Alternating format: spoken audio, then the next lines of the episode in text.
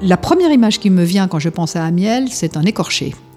Parce que il montre l'intérieur. C'est un intérieur complexe. Donc, à la fin des 17 000 pages de lecture du journal, on en sait infiniment plus sur Amiel, mais on n'a pas le fin mot de l'histoire.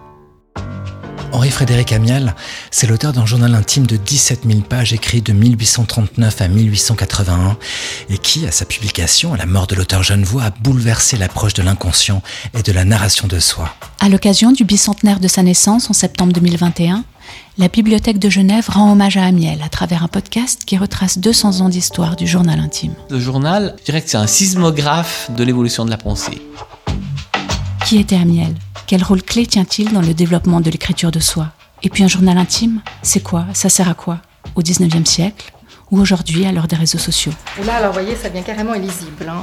L'histoire du journal intime, on la dissèque depuis Amiel à nos jours, en compagnie d'experts et d'expertes afin d'observer comment, mieux qu'aucune autre pratique littéraire, l'écriture diariste a permis de saisir l'individu dans son époque et ses nuances au cours des deux siècles passés. Il y a tout au monde dans ce journal. Je ne quitte pas Amiel parce que c'est un virus avec lequel je devrais vivre désormais. Intime, extime.